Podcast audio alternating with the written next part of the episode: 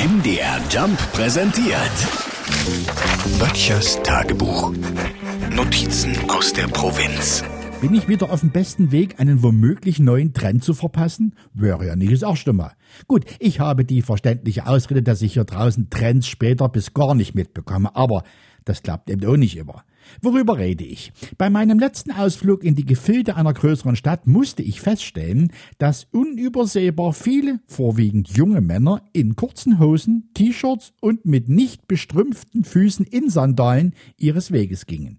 Kein aufregender Anblick an einem normalen Sommertag, aber im April bei 8 Grad Außentemperatur?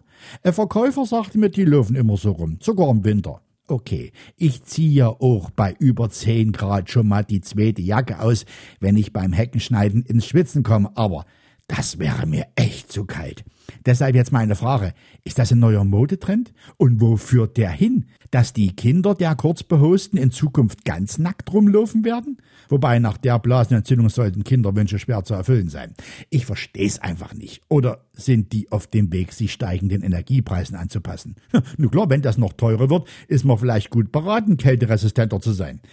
Naja, ich wäre schon froh, wenn ich nicht schon beim Anblick der jungen kurzbekleideten Menschen eine Gänsehaut bekommen würde, sagte ich zu mir und zog den Reißverschluss meiner Winterjacke bis oben zu.